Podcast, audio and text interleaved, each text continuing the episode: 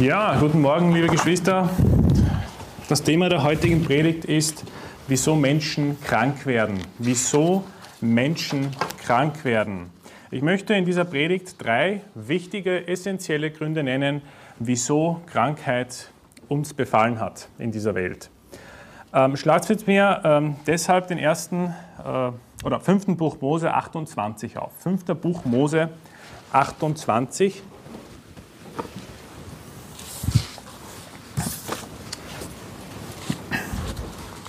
Der erste Grund, wieso es Krankheit gibt in dieser Welt, ist der Grund, dass es Sünde gibt. Der erste Grund ist Krankheit wegen Sünde. Und wir lesen davon im 5. Mose, Kapitel 28, ab Vers 35. Da heißt es nämlich, der Herr wird dich schlagen mit bösem Geschwür an Knien und Schenkeln, dass du nicht geheilt werden kannst, von deiner Fußsohle bis zum Scheitel. Und dann im Vers 58 geht es weiter. Wenn du nicht darauf achten wirst, alle Worte dieses Gesetzes zu tun, die in diesem Buch geschrieben sind, sodass du diesen herrlichen und furchtgebietenden Namen des Herrn deines Gottes fürchtest, so wird der Herr dich und deinen Samen mit außerordentlichen Plagen treffen. Ja, mit großen und andauernden Plagen und mit bösen und andauernden Krankheiten, und er wird alle Seuchen Ägyptens über dich bringen, vor denen du dich fürchtest, und sie werden dir anhaften. Dazu alle Krankheiten und Plagen, die nicht in dem Buch dieses Gesetzes geschrieben sind. Der Herr wird sie über dich kommen lassen, bis du vertilgt sein wirst.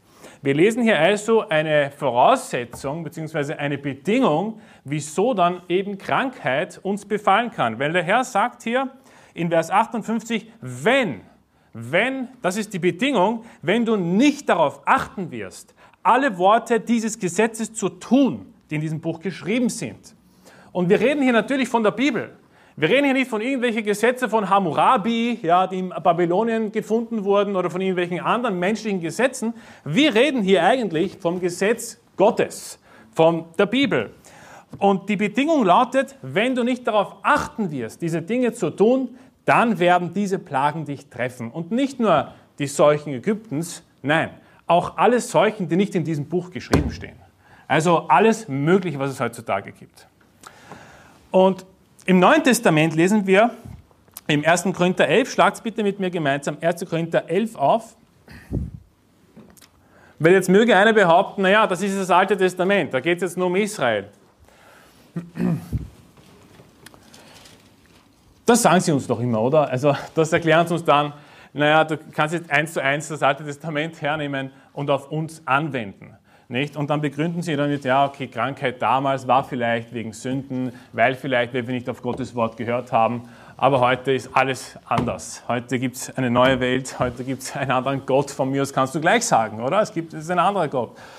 Also ich glaube an den Gott der Bibel, der ist derselbe Gott im Alten Testament und im Neuen Testament und er wird immer derselbe sein. Und der Herr Jesus, ähm, er ist von Ewigkeit her derselbe. Und wir glauben, dass Jesus Gott ist. Wir glauben, dass Jesus höchstpersönlich auch für diese Stelle im 5. Mose 28 verantwortlich ist, dass sie in der Bibel steht. Es ist nicht so, dass der Vater im Himmel dem Volk Israel dieses Gesetz gegeben hat und Jesus ist dann später gekommen und hat gesagt, es war eh nur der Vater im Himmel. Ich habe was anderes, Gnade für euch, sozusagen nur noch Gnade und nur noch Liebe. Ja, natürlich, der Jesus ist gekommen, um die Gnade zu, sichtbar werden zu lassen, die Gnade zu bringen und um die Sünde auszulöschen, um das Problem der Sünde wegzubringen von der Welt. Aber er hat nicht gesagt, naja, aber damals hat mein Vater das gegeben und heute äh, ist alles anders. Okay, sondern er tut immer wieder Beispiele aus dem Alten Testament hernehmen und eben als Vorbilder beziehungsweise als Wahrheit, weil es die Wahrheit ist, den Menschen erklären. Und genauso auch 5. Mose 28. Hey, wenn du heute deine Bibel liest und in 5. Mose 28 bist, dann kannst du zu jedem Vers Ja und Amen sagen. Du kannst bei jedem Vers dir sicher sein, das ist von Gott, das ist auf jeden Fall auch von Jesus. Ja, wir glauben an einen Gott, der aus drei Personen besteht, Vater, Sohn und Heiliger Geist. Es gibt nur einen Gott aus drei Personen und ich kann mir sicher sein, dass es die Wahrheit ist. Alles, was hier steht, ist gut und nützlich zur Lehre, sagt die Bibel. Im Neuen Testament steht im 1. Korinther 11, Vers 28, der Mensch prüfe aber sich selbst, und so soll er von dem Brot essen und aus dem Kelch trinken, denn wer unwürdig isst und trinkt, der isst und trinkt sich selbst ein Gericht, weil er den Leib des Herrn nicht unterscheidet. Deshalb sind unter euch viele Schwache und Kranke und eine beträchtliche Zahl sind entschlafen. Denn wenn wir uns selbst richteten, würden wir nicht gerichtet werden. Wenn wir aber gerichtet werden, so werden wir vom Herrn gezüchtigt, damit wir nicht samt der Welt verurteilt werden. Das heißt, hier lesen wir im Neuen Testament, im Korintherbrief, wir wissen, die Gemeinde in Korinth hat sehr viele Probleme gehabt. Und ein Problem, das sie hatte, war auch das, das Mahl des Herrn zu feiern. Und sie haben da nicht unterschieden zwischen dem, dem Mahl, also zwischen dem Leib des Herrn und, und äh, dem normalen Essen und Trinken sozusagen. Und was ist die Konsequenz gewesen? Einige von euch sind viele Schwache und Kranke, deshalb, nicht? Das ist die Bedingung, deshalb unter euch, sind unter euch viele Schwache und Kranke und eine beträchtliche Zahl ist entschlafen. Das heißt, es ist sogar so weit gekommen, dass einige sogar sterben mussten äh, und vom Herrn sozusagen umgebracht wurden, weil sie ebenso lasch das Ganze angegangen sind, weil sie nicht mehr unterschieden haben. Und dann sagt der Paulus interessanterweise in Vers 31 im 1. Korinther 11, denn wenn wir uns selbst richteten, würden wir nicht gerichtet werden. Wenn wir aber gerichtet werden, so werden wir vom Herrn gezüchtigt, damit wir nicht samt der Welt verurteilt werden. Das heißt, wenn jetzt ein gläubiger Christ aufgestanden wäre und gesagt hätte, na gut, ich prüfe mich jetzt selber, ist es wirklich biblisch, was ich da mache? Ist es wirklich nicht Sünde oder Sünde, was ich da mache? Und wenn er selber umgekehrt wäre von der Sünde, dann wäre das alles gar nicht passiert. Dann wäre das alles gar nicht über sie gekommen, die Kranken und Schwachen und so weiter und so fort. Und leider in den heutigen Gemeinden, ich meine, ich sehe das zumindest, ich weiß nicht, wie es euch geht, aber es gibt sehr viele Schwache und Kranke heutzutage. Sehr viele Gebete auch für Schwache und Kranke. Ich finde Gebete für Schwache und Kranke in Ordnung. Das ist natürlich auch wichtig, dass wir unsere Geschwister beten und so weiter. Aber ich frage mich schon, mit was das zu tun hat. Und deswegen wollte ich ihm diese Predigt halten. Nicht? Aber wir sehen ja ganz klar im 1. Korinther 11, auch im Neuen Testament gibt es diese Zucht, nicht? so werden wir vom Herrn gezüchtigt, auch durch Krankheit und, und, und Tod, ja, entschlafen steht hier, vom Herrn, genau wie im Alten Testament. Gehen wir weiter äh, zur nächsten Bibelstelle. Die Geschichte von Ananias und Sapphira ähm, haben wir schon öfters hier äh, gehört. Apostelgeschichte 5, Apostelgeschichte 5, ab Vers 3 schlagen wir bitte auf.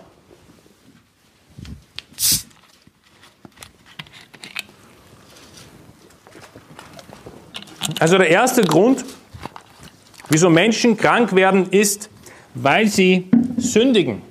Weil sie sündigen. Schauen wir uns dieses Beispiel an. Apostelgeschichte 5, 3. Petrus aber sprach, Ananias, warum hat das Satan dein Herz erfüllt, sodass du den Heiligen Geist belogen hast und von dem Erlös des Guten etwas für dich auf die Seite geschafft hast? Hättest du es nicht als dein Eigentum behalten können und als du es verkauft hattest, war es nicht in deiner Gewalt? Warum hast du denn in deinem Herzen diese Tat beschlossen? Du hast nicht Menschen belogen, sondern Gott. Als aber Ananias diese Worte hörte, fiel er nieder und verschied und es kam große Furcht über alle, die dies hörten. Das ist sozusagen dieser Extremfall, wenn du so willst, von Krankheit. Hey, du bist dann einfach tot. Du fallst um und stirbst. Das ist, wenn Gott wirklich zornig ist mit dir oder mit den Christen, die gerettet sind sozusagen, wenn sie nicht auf die Gebote Gottes hören, wenn sie anfangen, die Gemeindemitglieder zu belügen, ja, wenn sie anfangen zu heucheln oder wenn sie anfangen, in Sünde zu leben, dann kann es natürlich passieren, dass Gott dich krank macht, haben wir schon gelesen, dass du schwach und krank wirst und keine Kraft mehr für irgendwas bekommst, aber auch, dass Gott dich einfach tot umfallen lässt, damit die anderen das sehen und daraus lernen. Okay? Und ich möchte noch einige Beispiele durchgehen. Es gibt so viel im Neuen Testament. Also wir lesen im Johannes 5, müssen jetzt nicht ausschlagen, Johannes 5, Vers 14, das ist der Kranke, der lahm ist. Da sagt der Herr Jesus zu ihm, also danach findet ihn Jesus im Tempel und spricht zu ihm, siehe, du bist gesund geworden, sündige hinfort nicht mehr, damit dir nicht etwas Schlimmeres widerfährt. Also scheinbar hat dieser Lahme, der geheilt wurde, gesündigt. Ja, der hat irgendeine Art von Sünde gemacht und deswegen ist er krank geworden. Und der Herr Jesus sagt zu ihm, hey, sündige hinfort nicht mehr, damit dir nicht noch Schlimmeres widerfahre. Jetzt müssen mich vielleicht fragen, was kann dir noch Schlimmeres widerfahren? Weil in Vers 5 steht ja eigentlich, es war ein Mensch dort, der 38 Jahre in seiner Krankheit zugebracht hatte. Ich meine, der war ziemlich lang krank. 38 Jahre, kannst du dir das vorstellen? Und, und dann wird er geheilt und sagt Jesus zu ihm, aber pass auf, sündige jetzt nicht mehr, damit dir nicht noch Schlimmeres widerfahre. Also das ist für mich, wenn ich das so lese, eine Warnung, ähm, dass mich Krankheit befallen könnte, wenn ich in Sünde lebe, wenn ich Sünden begehe. Die nächste Bibelstelle, da lesen wir, im, die lesen wir im Alten Testament, im 1. Könige 8. Ihr könnt es gemeinsam aufschlagen, wenn ihr möchtet, das ist eine bisschen längere Stelle. 1. Könige 8 im Alten Testament. Schauen wir mal, was der weiseste Mensch auf Erden, der König Salomo, dazu sagt. 1. Könige 8, ab Vers 37.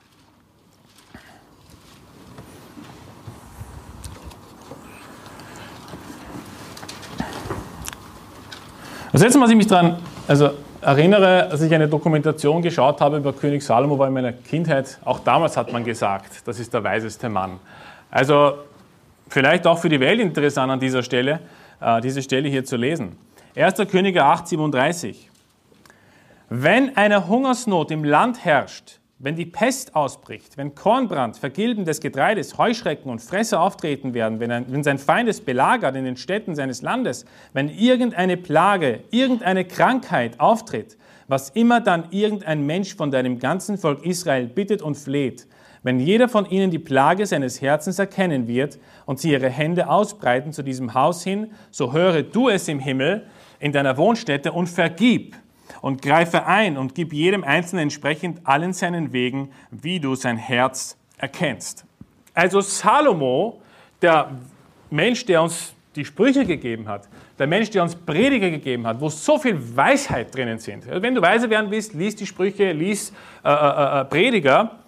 Äh, und er sagt hier, es ist sein Urteil, also er betet gerade zu Gott und bittet den Herrn, hey, wenn eine Krankheit kommt, wenn eine Plage kommt, ja, dann bitte vergib und schau nach ihren Wegen sozusagen. Also wenn sie umkehren, sagt im Endeffekt nicht. Weil wenn sie nicht umkehren, dann gibt es natürlich auch keine Vergebung in dieser Sache. Und das ist, also dieses sehen wir überall in der Bibel. Wir haben so viele Beispiele, ich habe nicht einmal angekratzt, die restlichen, ich glaube, ich jetzt nicht alle vorlesen, aber es gibt viele Beispiele mehr im Alten und Neuen Testament, wo Krankheit ganz klar als Folge von Gott produziert, wegen der Sünde. Und unser heutiger Bibeltext war Jakobus 5. Also im Vers 14 von Jakobus 5 steht was ähnliches. Er sagt hier nämlich, ist jemand von euch krank? Er soll die Ältesten der Gemeinde zu sich rufen lassen, sie sollen für ihn beten und ihn dabei mit Öl salben im Namen des Herrn. Und das Gebet des Glaubens wird den Kranken retten und der Herr wird ihn aufrichten. Und wenn er Sünden begangen hat, so wird ihm vergeben werden. Das heißt, hier hat diese Krankheit diesesjenigen, der vielleicht krank ist oder werden könnte, steht es nicht dabei, äh, dass es jemand tatsächlich gewesen ist, aber er sagt, wenn jemand unter euch krank ist, ähm, und dann verbindet er diesen Satz mit, die Sünden werden ihm dann vergeben werden, wenn er welche hat. Das heißt, hier geht es um einen, der gesündigt hat und dadurch eben zum Gericht Gottes gekommen ist, dass Krankheit auf ihn gekommen ist. Und so nebenbei, es steht hier, er soll mit Öl gesalbt werden. Ja, ich möchte kurz eine, eine Exkursion zum Öl, äh, äh, zur Ölstelle hier machen. Ähm, dieses Öl ist ein Sinnbild. Es ist ein Sinnbild, also ein Symbol für den Segen Gottes. Oder auch, man kann sagen, ein Symbol für den Heiligen Geist. Okay, das wird auch verglichen im Neuen Testament, dass der Heilige Geist dieses Öl repräsentiert, dieses umgekehrt das Öl den Heiligen Geist repräsentiert. Und der auch Heilung wirken kann. Natürlich, wir haben doch gesehen die ganzen Wunderkräfte in der Apostelgeschichte, nicht Geschichte, als die Apostel viele Heilungen bewirkt haben äh, und so weiter und so fort. Und hier geht es jetzt nicht um ein wortwörtliches Öl.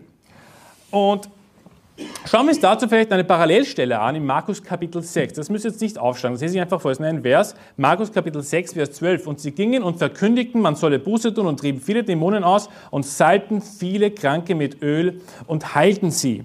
Also es geht jetzt nicht darum, dass wir jetzt, dass die Ältesten äh, oder der Älteste zu einem Kranken nach Hause geht mit einem Kübel Öl ja, und ihn sozusagen bewirft damit. Also egal ob viel oder wenig oder, oder ein wenig Salbung und so weiter, das ist nicht der, der grundlegende Punkt, weil es steht ja hier, das Gebet des Glaubens wird den Kranken heilen. Es steht nicht, das Öl wird ihn heilen. Okay, Punkt Nummer eins. Es geht nicht unbedingt um das Öl und sondern worum geht es hier? Es geht darum, dass das, wenn, ich, wenn, wenn dieser junge Mensch umkehrt von seiner Sünde und er ruft die Ältesten zu sich und sie kommen dann zu ihm nach Hause und ihm ist vergeben, na, wie wird einem vergeben? Indem er die Sünden bekennt. Oder? Das, das lesen wir äh, im, im 1. Johannes, ähm, Kapitel 1, dass wenn wir unsere Sünden bekennen, so ist er treu und gerecht, dass er uns die Sünden vergibt. Oder? Das heißt, dieserjenige hat scheinbar seine Sünden bekannt, er ist umgekehrt von der Sünde, aber er wurde vorher gezüchtigt dafür. dafür, äh, dafür. Und jetzt kommt der Älteste nach, zu ihm nach Hause und sie beten eben für ihn und dann wird dieses Gebet des Glaubens den Kranken heilen. Ähm, ein weiterer Hinweis, wieso es hier nicht direkt um, um Öl geht, ja, das lesen wir auch im Alten Testament, also nur ein kurzes Beispiel. Im 5. Mose 11 oder auch andere Stellen reden immer davon, das Öl, das Most und der Korn ist sozusagen das Symbol für das Segen, für den Segen Gottes. Und wenn es fehlt, wenn Gott das wegnimmt, dieses Öl und den Korn und den Most, dann ist meistens das Ganze mit Fluch verbunden. Okay? Also das Öl ist hier ein Sinnbild für den Heiligen Geist, für, für, dieses, für diese Heilung, die hier passiert, äh, für dieses Gebet, ähm, äh, durch, durch das Gott dann wirkt, durch seinen Geist und weniger, dass wir jetzt Menschen mit Öl bespritzen und so weiter und so fort. Wieso sind jetzt die Ältesten involviert, ist die Frage in dieser Stelle. Nicht? Da ist jemand, der ist krank, der hat gesündigt, der liegt gerade im Bett von mir aus oder sitzt auf dem Sessel und der Älteste geht hin und betet für ihn. Wieso, wieso muss, muss jetzt der Älteste zu ihm nach Hause gehen und, und, und, und, und dort für ihn beten, damit er geheilt wird? Weil es hier um Sünde innerhalb der Kirche geht. Es geht hier nicht um eine persönliche Sünde zwischen mir und Bruder Ashley zum Beispiel, das ist nur ein Beispiel jetzt, gell? oder zwischen mir und irgendeinem anderen Bruder, sondern es geht hier um eine Sünde, die in der Kirche passiert ist, die andere Gemeindemitglieder betroffen hat. Und deswegen soll auch die Ältesten rufen und sie sollen für ihn beten. Wer weiß, vielleicht, vielleicht hat der Mensch durch eine Sünde, äh, die er getan hat, andere Gemeindemitglieder ja, ähm, irgendwie verletzt. Vielleicht ist dieser Mensch durch Heuchelei oder vielleicht durch Unzucht aufgefallen, ja, unter Geschwistern. In den heutigen Gemeinden ist das sehr üblich, ja, sage ich gleich dazu. Also du wirst kaum eine Kirche finden, äh, wo noch nicht äh, sozusagen das Ganze zur Regel geworden ist. Es wird zwar nicht schön gesehen, aber es wird auch ignoriert, leider. Ja. Ähm, vielleicht hat er gegen die Ältesten gesündigt. Vielleicht hat er gegen äh, äh, äh, den Ältesten schlecht geredet oder ihn fertig gemacht vor, vor, den anderen und so weiter und so fort. Wer weiß, vielleicht hat er gegen die Leiterschaft gelästert und ihre Entscheidung vor den Kirchenmitgliedern schlecht gemacht. Kann auch sein. Kann, das kommt vor, oder? Ähm, wir wissen aber, wie das geendet hat im Alten Testament, oder? Als Kaleb und Josua die einzigen waren, die dann sozusagen mit Mose gegangen sind und der Rest hat das Volk schwach gemacht oder ängstlich gemacht. Oh, die sind so groß, wir können nicht gegen sie kämpfen, sie sind zu stark für uns. Und we wem hört das Volk zu, wenn, wenn zehn Leute äh, sagen, na, wir können es nicht, und zwei Leute sagen, los, wir gewinnen den Kampf. Na, sie gehen mit den zehn, nicht? Deswegen steht auch in der Bibel, wir sollen nicht der Menge folgen. Das ist in den Sprüchen. Also, das Problem ist, wenn so etwas passiert, wenn irgendwer aufsteht ja, und meint, hey, Ältester, weißt du was, du machst alles falsch, ich mach's besser. Okay? Dann ist von der Gemeindezucht äh, sehr schwierig abzusehen. Das, das, geht nicht. Man kann das nicht einfach ignorieren. Okay? Und äh, die Bibel ist voll davon, dass es Ordnung gibt, dass es äh, eine Art, eben, es steht im 1. Korinther 14 steht das nicht, das alles soll ordentlich vonstatten gehen. Also es kann nicht einfach jeder meinen, hey, weißt was, ich bin jetzt drei, vier Mal dabei, weißt ich, ja, ich übernehme das Ganze einfach. Ich, ich, ich mache das einfach auf meine Art und Weise, ich kann es einfach besser. Nicht? Und, und, der Älteste oder, oder, der Leiter ist schlecht und was weiß ich was. Und ja, es wird nicht funktionieren auf Dauer. Das ist, keine, das ist nicht ordentlich. Und weißt du, auch deshalb kann natürlich der Herr, äh, wie gesagt, wir wissen nicht bei dem, was bei, bei dem Kranken da los war, aber der Herr wird auch sowas nicht, nicht einfach stehen lassen. Das wird nicht ohne Konsequenz bleiben. Nun, aber man muss auch dazu sagen, ja, also wenn derjenige es ja, sich verändert oder sich bessert, die Sünden bekennt, dann wird ihm natürlich vergeben werden, ist eh klar. Ja? Also äh, wir sind natürlich vergebend und, und, und wir lieben die Menschen, wir lieben vor allem unsere Brüder und Schwestern. Aber gewisse Dinge kann man halt nicht tolerieren. Also was können wir daraus lernen aus dieser Stelle? Wir können daraus lernen, wir haben gesehen, da ist jemand, der krank ist wegen einer Sünde. Er ruft den Ältesten zu sich nach Hause und ihm wird vergeben. Das heißt, er hat scheinbar seine Sünden bekannt. Im 1. Johannes 1,9 steht das. Wenn jemand seine Sünden bekennt, so wird ihm vergeben. Und dann wird er geheilt. Okay, was können wir jetzt daraus lernen? Die Autorität der Ortsgemeinde. Die Autorität der Ortsgemeinde. Ich muss ein bisschen abschweifen von, der, von, der, von den Krankheiten. Ich komme wieder zurück, keine Angst, es dauert nicht so lang. Wir können aus dieser Stelle ganz klar die Autorität der Ortsgemeinde erkennen. Äh, und wir lesen davon im Johannes Kapitel 20, äh, ab Vers 22. Ich lese das vor. Und nachdem er das gesagt hatte, hauchte er sie an und sprach zu ihnen, empfangt Heiligen Geist, welchen ihr die Sünden vergebt, denen sind sie vergeben, welchen ihr sie behaltet, denen sind sie behalten. Und das Ähnliche steht in Matthäus 18, 18. Wahrlich, ich sage euch, was ihr auf Erden binden werdet, das wird im Himmel gebunden sein und was ihr auf Erden lösen werdet, das wird im Himmel gelöst sein. Und es ist erstaunlich, wie gewisse katholische Obrigkeiten und Priester und, und Päpste diesen Vers lieben, oder? Die lieben diesen Vers. Schau, welchem, du, welchem wir die Sünden vergeben, den sind sie vergeben. Und die nehmen das, die nehmen das auf, die glauben, das ist auf die bezogen obwohl sie gar nicht gerettet sind, obwohl sie gar nicht den Heiligen Geist haben. Ja. Und, und, und, dann, und der Priester sagt dann, na, schaut, daher, das habe ich auch, ich habe schon öfters Gespräche gehabt mit Priestern, mit diesem Vers konfrontiert und so weiter. Und die kommen dann her und sagen, na, ich kann Sünden vergeben, weil wem ich sie vergebe, den sind sie vergeben und wem nicht, dem halt nicht.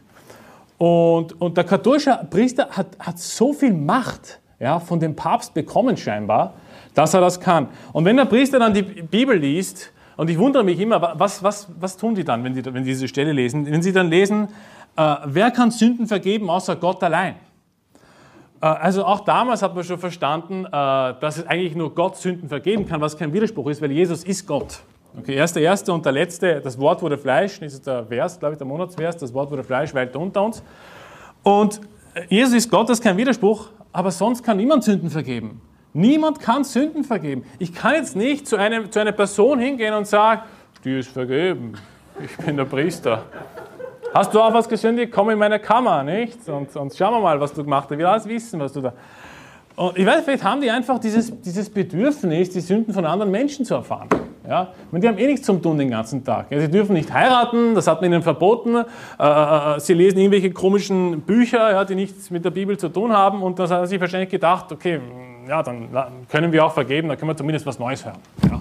Dann komm in meine Kammer sozusagen, ich höre dich und schau, was, was machst du so in deiner Freizeit? Na, was hast du gesündigt? Und dann kann ich dir vergeben. Äh, oder, ja, ich weiß nicht warum, aber der Priester würde sagen, naja, stimmt, wer, wer kann Sünden vergeben, äh, außer Gott? Ja, und ich auch. Ja. Das würde der Priester wahrscheinlich sagen. Ich, meine, ich weiß auch nicht. Ja. Diese Verse bedeuten nicht, dass wir Menschen in die Hölle schicken können oder Menschen in den Himmel schicken können, weil wir, weil wir ihnen ihre Sünden vergeben. Das ist ein falsches Verständnis. Also wir können keine Sünden vergeben, der Priester kann keine Sünden vergeben, niemand kann Sünden vergeben, außer Gott allein. Und hier ist nicht die Rede von Heil oder Hölle, okay, sondern eher von, von der praktischen Ortskirche. Also hier geht es darum, dass wenn ein Mitglied in der Ortskirche gegen die Gemeinde sündigt, dass er rausgeschmissen wird. Ja, bei gewissen Sünden. Ich rede jetzt nicht von, von irgendwelchen Kleinigkeiten. Und es gibt eine Liste davon im 1. Korinther Kapitel 5 zum Beispiel. Äh, da ist eine äh, zusammengefasste äh, Liste. Kommen aber noch andere Dinge dazu, zum Beispiel eben Unzucht oder Lästereien äh, oder Trunkenbolde und so weiter und so fort. Also es gibt eine gewisse Gemeindezucht. Und ähm, die Gemeinde entscheidet dann eben, ob sie dieser Person vergibt. Aber das heißt nicht, dass diese Person jetzt in die Hölle geht, wenn die Gemeinde sagt, weißt du was, du bist noch nicht bereit, zu uns zu kommen, du hast noch nicht Buße getan von deiner Sünde. Okay? Das heißt, die Vergebung findet lokal in der Ortsgemeinde statt, aber es hat nichts mit Himmel und Hölle zu tun. Okay? Das heißt, wenn jetzt, stell dir vor, jemand begeht Unzucht, ja, unter uns, Gott bewahre, und es kommt raus und er will nicht umkehren von der Sünde, dann wird die, wenn die Gemeinde davon hört, dann wird es eine Entscheidung geben müssen, die so aussieht. Hey, du kannst nicht mehr zu uns kommen. Es geht nicht. Du musst umkehren von der Sünde. Wenn du nicht umkehrst von der Sünde, dann, dann bleibst du von mir aus zu Hause, geh in eine andere Gemeinde. Geh zu Otter Gastmann. Nein, geh nicht zu Otter Gastmann. Ein schlechtes Beispiel. Wir keine schlechten Beispiele als Christen jetzt nennen. Er ist ja kein Christ.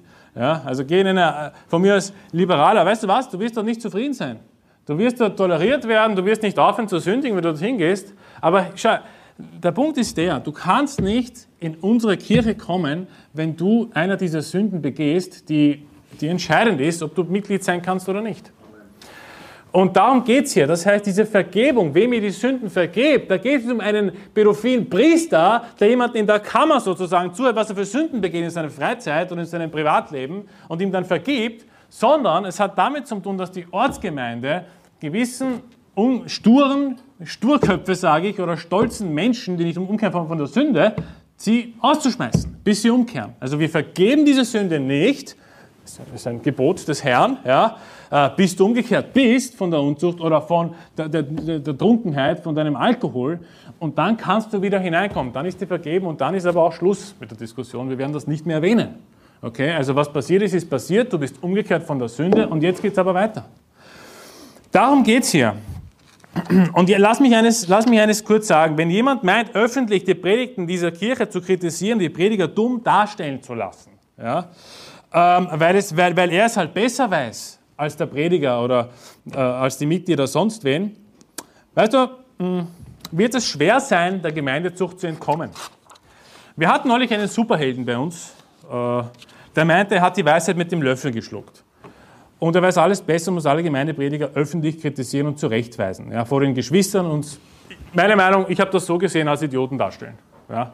Ich habe auch mit ihm telefoniert und alles und ja, keine, keine Erkenntnis diesbezüglich überhaupt nichts. Und weißt du, er, wollt, er wollte uns sozusagen erklären, dass wir keine Liebe haben für die Menschen. Ja, wir sind lieblose Gestalten sozusagen und äh, äh, ja, sind rücksichtslos und, und, und, und, und erzählen alles von der Bibel unzensiert und das ist zu sehr, äh, das greift zu sehr Menschen an. Naja, wenn, wenn Gottes Wort Menschen sozusagen ähm, ja, abstößt, na, werden wir es trotzdem predigen. Und weißt du, es, äh, ich meine, das Wort Gottes ist heilsam für die Seele. Und die Menschen brauchen das Wort Gottes. Ja, es gibt harte Stellen, es gibt auch äh, nicht so harte Stellen, aber beides wird gepredigt. Wir können nicht auf einmal das Wort Gottes zensieren, weil wenn wir das machen, ja, das ist, das ist der erste Schritt, äh, in die Richtung zu gehen, äh, wie die da draußen zu werden. Ja, wie die 0815 Kirchen äh, mit, mit, ihren toleranten äh, äh, ja, äh, Predigten und, und, Gnade und Liebe und egal was du machst, ja, du kannst trotzdem machen, was du willst. Ja. Ähm, das ist der erste Schritt äh, in, in, in, ja, in den Untergang dieser Kirche, sage ich. Es ist der erste Schritt. Weißt du, es ist keine gute Idee, das zu tun. Und auch, wir sollen es, ja, wenn, vielleicht wenn jemand von, von, von, uns jetzt hier auch diese äh, Lehre noch nicht gezogen hat, ähm, äh, gewöhnt ihr das an. Also dieses Verhalten ist spalterisch. Es ist spalterisch. Weil was ist, wenn jetzt wirklich jemand aufsteht und sagt, ich sehe das anders und drei Leute haben Sympathien mit dem und äh, sagen, okay, weißt du was, ihr seid, ihr seid so lieblos und böse, ich komme nicht mehr. Okay, und die drei sagen, weißt du was, der hat recht, wir gehen mit ihm mit. Das ist spalterisch. Nur weil, weil dieserjenige stolz ist, zu stolz ist, dass er mal runterkommt von seinem hohen Ross. Ja? Meine Mutter hat immer gesagt, die hohe Nase. Nicht? Als ich jung war, wie sehr stolz war, stur war, du hast eine hohe Nase. Nicht? Du musst runter mit der hohen Nase jetzt. Okay? Und, und hey, wenn das nicht geht, weißt du, wenn jemand spalterisch ist, wenn jemand hineinkommt und, und spalten will und, und nur zerstören will, nicht aufbauen will, ist das der falsche Ort. Und dann wird es Gemeindezucht geben. Ähm, es wäre nichts dabei gewesen, diese Kritik persönlich zu äußern. Weißt du, es ist ja vollkommen in Ordnung. Ich habe schon, hab schon so viel Kritik in meinem Leben bekommen, ich kann nicht mehr zählen. Ja, ich kann es nicht einmal zählen. Ich rede jetzt nicht nur von der Kirche jetzt äh, und den Geschwistern und so weiter. Ich finde das in Ordnung, wenn, wenn jemand nachher dann zu mir kommt und sagt, die, äh, wie hast du das gemeint? Eigentlich, äh, hat mich irgendwie ein bisschen gestört. Sag, kein Problem, ich erkläre das gerne. Ich entschuldige mich auch gerne, wenn, wenn es wirklich zu Unrecht passiert ist, entschuldige ich mich auch gerne. Das ist überhaupt kein Thema. Aber, aber, aber der Punkt ist, es wäre besser gewesen es wäre demütiger gewesen, es wäre ordentlicher gewesen, ja, nicht sich zur Schau zu stellen und zu sagen, ja, ich weiß alles besser und ich schreibe das alles öffentlich und jeder soll es sehen, schaut, wie gut ich bin, wie lieb, lieb ich bin eigentlich. Ist jetzt ohne Liebe, nicht? Also schlechte Idee. Aber zurück zum Thema der Krankheiten. Also wer Unrecht tut, wird es auch empfangen, sagt die Bibel. In Kolosser 3,25 müsst ihr es nicht aufschlagen, ich lese das vor. Wer aber Unrecht tut, der wird empfangen, was er Unrechtes getan hat und es gilt kein Ansehen der Person. Was ich damit sagen will, ist, ähm, auch Gottlose werden durch Krankheit bestraft. Ja? Gottlose, die Unrechtes tun, werden durch Krankheit bestraft, wenn sie Gottes Kinder schlecht behandeln. Und zwar vor allem dann, okay, wenn irgendwelche Gottlosen da draußen das, das Volk Gottes angreifen oder schlecht machen, weißt du, dann hat Gott ein helles Ohr, ein helles Ohr. Er schaut ganz genau drüber. Na, woher weiß ich das? Ähm, schauen wir uns Apostelgeschichte 12, 21 an. Schaut bitte auf, Apostelgeschichte 12, Vers 21.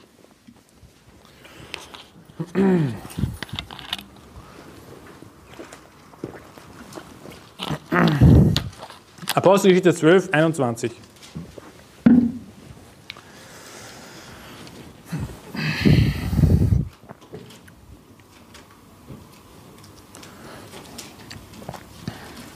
Also Gottlose sind nicht ausgenommen. Gott wird nicht nur seine Kinder züchtigen äh, und, und bestrafen mit Krankheit, Gott wird auch Strafe üben an den Gottlosen, die Gottes Kinder bedrängen. Apostelgeschichte 12, 21. Wir lesen hier, aber an einem bestimmten Tag zog Herodes ein königliches Gewand an und setzte sich auf den Richterstuhl und hielt eine Rede an sie. Die Volksmenge aber rief zu ihm, das ist die Stimme eines Gottes und nicht eines Menschen. Zugleich aber schlug ihn ein Engel des Herrn, weil er Gott nicht die Ehre gab und er verschied von Würmern zerfressen.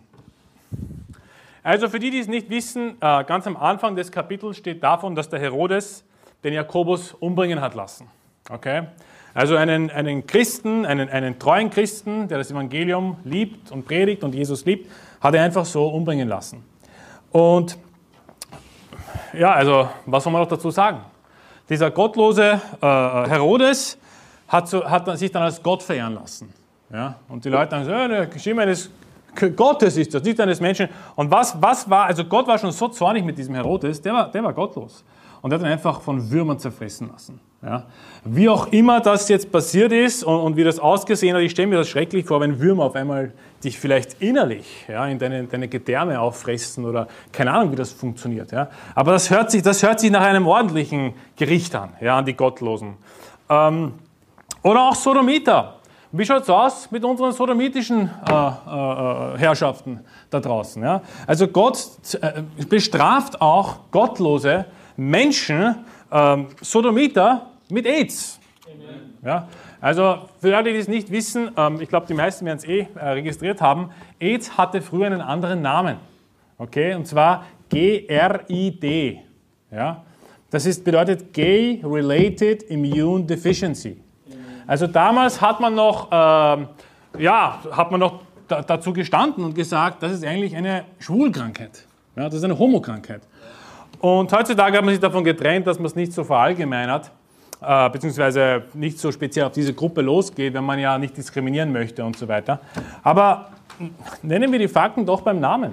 Also die Statistiken sprechen für sich. Also bis zu 70 Prozent der Neuansteckungen sind nicht bei Heteros, es ist bei Homos. Okay? Und ähm, ein Grund dafür ist, dass sie so viele Partnerwechsel haben. Ja? Ich meine, Partner, kann man das überhaupt so nennen? Oder? Was auch immer, ja.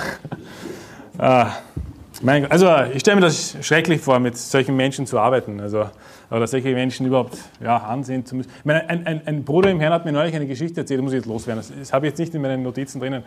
Aber ich war mit ihm Seelen gewinnen, ich wollte ihm zeigen, wie das funktioniert und so.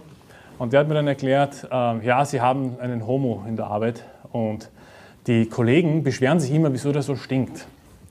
Und äh, die Kollegen sagen immer, geh die Hände waschen bitte. Ich, dann geht er die Hände waschen. Und nach einer Stunde stinkt es wieder. Und ich will jetzt nicht sagen, nach was es stinkt, aber jeder weiß, was ich meine.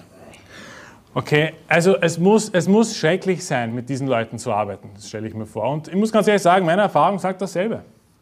Also meiner Erfahrung nach ist es tatsächlich so, dass diese Leute stinken. Die stinken. Und ich weiß nicht warum. Ich, äh, ich meine, ich kann es mir ausrechnen, aber ich will es mir nicht vorstellen. Versteht ihr, was ich meine? Ich will es mir nicht vorstellen. Was machen, was machen die eigentlich dort die ganze Zeit, frage ich mich. Ja? Wenn drei, vier Kollegen alle zwei Stunden einen, einen Schwulen ermahnen müssen, sich die Hände zu waschen. Der, der hat kein Verständnis von Hygiene. Okay, das, was er macht, hat auch mit Hygiene nichts mehr zu tun ja, in seiner privaten Zeit. Also Gott bestraft natürlich Homosexuelle auch mit AIDS. Und das ist Faktum. Ich, ich kenne kein Institut, welches andere Zahlen hergibt. Es gibt keins. Überall. Du kannst auf statistiker.com gehen, äh, du kannst zu den Universitäten direkt gehen. Die Statistiken sind klar und deutlich. Und dass man das so verschweigt heutzutage, naja, wieso wohl? Ähm, aber abgesehen jetzt davon, also Gott bestraft Gottlose und wir können uns sicher sein, liebe Brüder und Schwestern, wenn jemand uns bedrängt, okay, wenn wir eine schlechte Zeit haben, wenn, wenn wir bedrangsaliert werden von unseren vielleicht weltlichen Nachbarn oder von, von, von unseren weltlichen Arbeitgebern und so weiter und so fort, weil wir die Wahrheit predigen oder weil wir mit Jesus gehen, dann können wir wissen, dass der Herr auf jeden Fall eine Strafe für diese Personen hat. Ja, das können wir mit Sicherheit wissen. Die Bibel sagt, also der Herr sagt, ich werde bedrängen, die dich bedrängen. Okay? Und wir können uns sicher sein, Gott schaut nicht einfach nur so zu. Ja, manchmal ist Gott noch gnädig und wartet zu, aber zur bestimmten Zeit schlägt er ein. Er schlägt ein. Und wir werden Gerechtigkeit erfahren. Also wenn du gerade durch eine schwere Zeit gehst, wart's ab, wart's ab. Der Herr wird sich schon zeigen. Ja? Geduld, einfach geduldig. Also der erste Grund haben wir gehört, ist natürlich, ähm, dass Gott Menschen äh, züchtigt, vor allem seine Kinder, durch Krankheiten, wenn sie ungehorsam sind, wenn sie die Worte dieses Buches, dieses Gesetzes nicht halten. Und ich rede jetzt davon, dass gewisse Menschen eben absichtlich ja, sündigen. Wenn jemand unabsichtlich einen Fehler begeht und er wusste es zuvor nicht, denke ich schon, dass Gott gnädig ist, aber der Herr wird schon dafür sorgen, dass er das dann erfährt, dass es Sünde ist. Und vor allem, hey, wenn, wenn wir in dieser Kirche hier sind, wenn jemand Teilnehmer des Gottesdienstes ist, entweder vor Ort oder online, dann wirst du auf jeden Fall erfahren, was Gottes Wille ist und was Sünde ist. Und deswegen, wenn du das weißt und du tust trotzdem die Sünde, na, dann kannst du nicht damit rechnen, dass Gott einfach so zusieht, sondern er wird dich vielleicht mit Krankheit bestrafen. Äh, aber er straft auch natürlich Gottlose, wenn sie uns bedrängen. Der zweite Grund, wieso es Krankheiten äh, unter uns gibt, sind Prüfungen, vom Herrn. Prüfungen vom Herrn. Wir lesen davon in Hiob Kapitel 1, Vers 1. Hiob 1, Vers 1. Ich lese den einen Vers vor. Es war ein Mann im Land Us, der hieß Hiob. Der war ein untadeliger und rechtschaffener Mann, der Gott fürchtete und das Böse mied. Was für ein wunderbares Zeugnis, wenn ich diesen Vers lese. Gleich der erste Vers. Nicht, als ob irgendeine Vorgeschichte war oder äh, irgendwas Bösartiges davor das ihn gebracht hätte, das zu tun. Nein. Gleich der erste, hey, es war ein Mann im Land Us, der hieß Hiob, der war untadelig, der war rechtschaffen, der Gott fürchtet und das Böse mit. Mein wunderbares Zeugnis. Was wollen wir noch, oder? Das streben wir alle an, hoffentlich. Das ist unser Ziel, ja? so wie Hiob zu sein. Aber leider lesen wir auch davon, dass Hiob geplagt wurde vom Herrn. Er wurde sozusagen unter Prüfung gestellt. Er hat vielerlei Krankheiten bekommen. Nicht nur das, er hat sogar seine ganzen Kinder verloren. Er hat seine ganzen, seinen ganzen Besitz verloren. Das Einzige, was ihm übergeblieben ist, ist seine Frau, die zu ihm gesagt hat, ich kann deinen Atem nicht mehr riechen, weil er stinkt. Ja? Weil, äh, offensichtlich, weil er sagt, sogar meine Frau ist mein Atem zuwider. Also kann man das daraus schließen. Sie hat es ihm wahrscheinlich gesagt. Ja? Ähm, der Punkt ist der, der Hiob hat sehr viel gelitten, er hat sehr viel verloren, er hat sehr viel Prüfung äh, erdulden müssen von dem Herrn, aber sein Ende ist zum Guten gekommen. Gott hat ihn noch mehr gesegnet am Ende als wir am Anfang. Also er hat dann die schönsten Töchter gehabt, nicht im Land heißt es. Also wurden keine schöneren Töchter gefunden. Und also der Herr hat ihm alles wieder vergolten, ja, mehrfach und nicht nur einfach. Das heißt, wir sehen im Beispiel von Hiob, ja, er hat diese ganzen Krankheiten bekommen, er hat, er hat sich überall kratzen müssen, es war überall äh, offene Wunden und so weiter und so fort. Aber am Ende des Tages hat er die Prüfung bestanden. Also Gott hat ihn da herausgeführt, Gott hat ihn äh, ähm, Natürlich auch äh, ein bisschen zurechtgewiesen, weil er dann am Ende ein bisschen ungeduldig geworden ist. Ja, wir alle werden ab und zu mal ungeduldig. Aber der Punkt ist, im Großen und Ganzen passt es. Ja, er ist durchgegangen durch die Prüfung und der Herr hat ihn wieder rausgebracht, ja, mit allen seinen Schwachheiten natürlich. Das heißt, es kann natürlich sein, dass auch unter uns jemand ist, der so wie Hiob leidet, der auf einmal ja, irgendwelches Unrecht erleidet oder irgendwelche Krankheiten auf einmal hat und er versteht nicht warum. Sagt Gott, warum? Ich habe doch nichts gemacht. Ich bin untadelig, ich bin wie Hiob gewesen, ich bin untadelig, ich bin rechtschaffen, ich habe Gott gefürchtet, ich habe das Böse gemieden. Wieso bin ich krank? Nicht?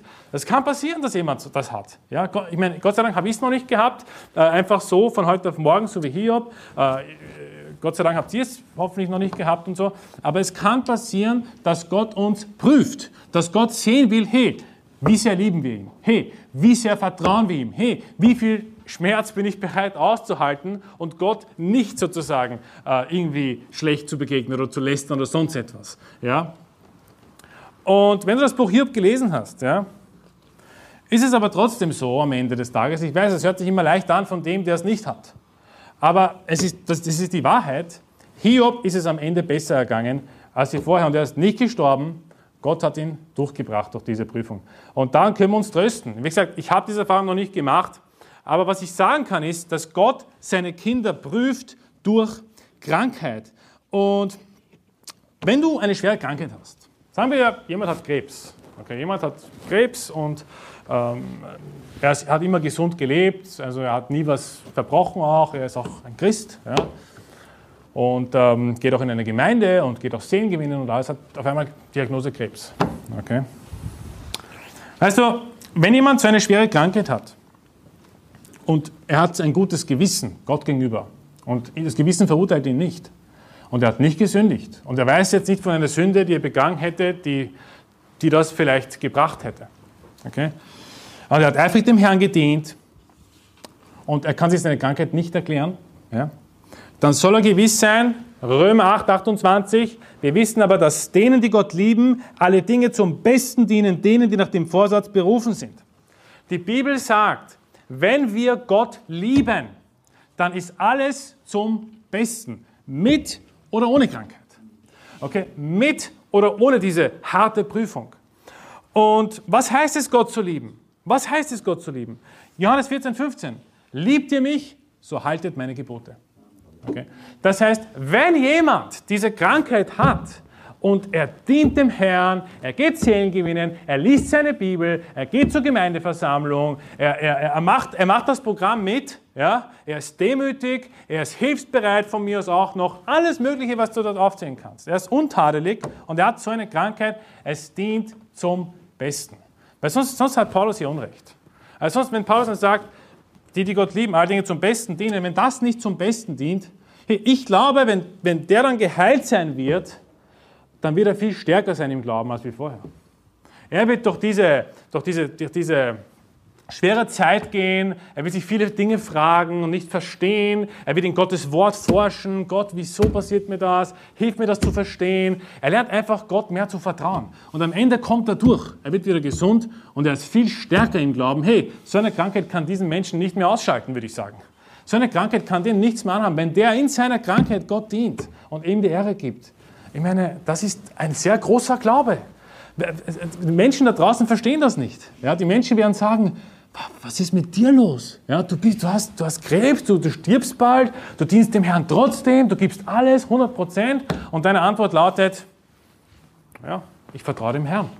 Er weiß schon, was er zu tun hat. Er weiß schon, was er mit mir macht. Okay? Und wenn ich sterbe, dann bin ich im Himmel. Dann, dann sehe ich den Herrn, dann sehe ich die anderen Geschwister, die, die schon dort sind.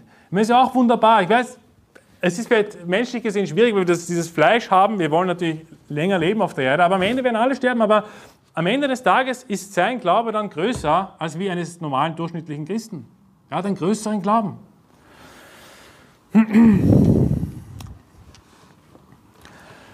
Nun, wir lesen im Johannes Kapitel 9, schlagt bitte Johannes Kapitel 9 auf. Johannes Kapitel 9.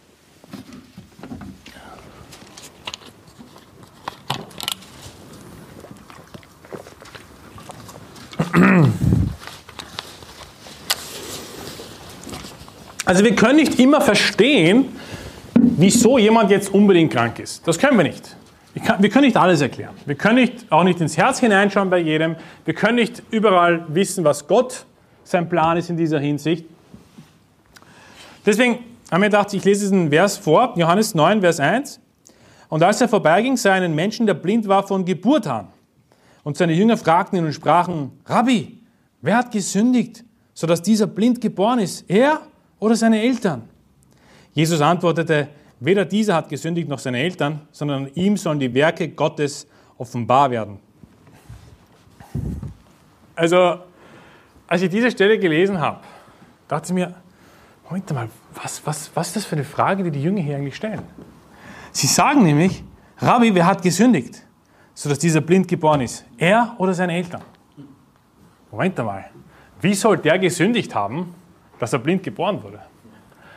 Also, versteht Sie, was ich meine? Also, Sie sagen, er hat gesündigt, deshalb ist er blind geboren worden. Wie geht das? Okay? Nun, vielleicht haben Sie gemeint, ähm, nachher dann, als er größer geworden ist, Gott wusste, dass er sündigt und deswegen hat er ihn vorher schon bestraft aber ich glaube das nicht. okay, das ist ein bisschen komisch. Also Gott, Gott ist natürlich, Gott wird bestrafen, wenn die Sünde vollendet ist. Im Jakobusbrief steht das nicht.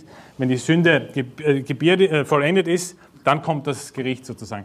Also Gott hat sich im Vorhinein gesehen, okay, der wird, der wird 15 Mal lügen und ich bestrafe ihn jetzt schon dafür, bevor er geboren ist. Okay?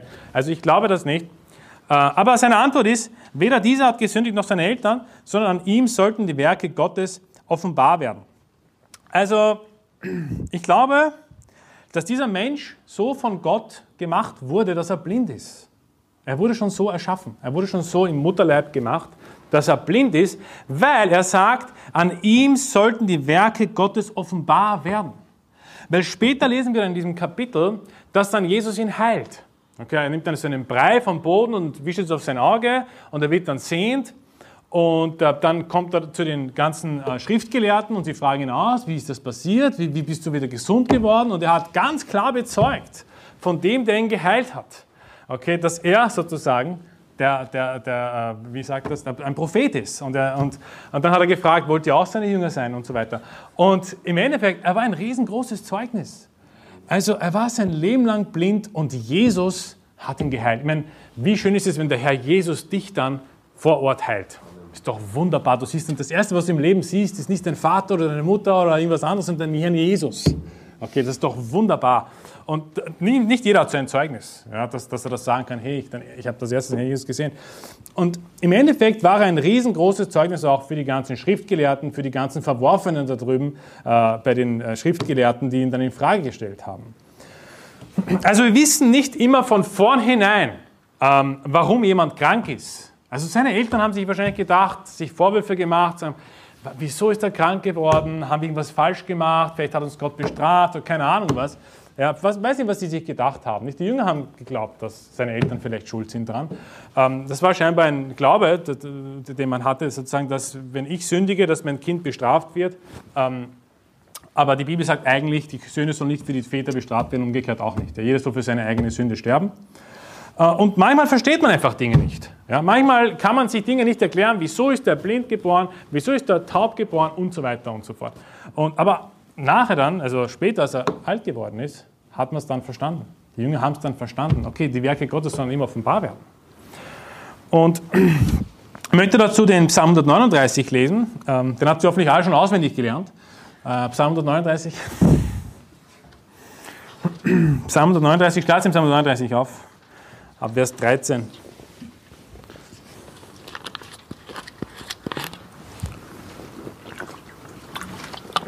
Psalm 139,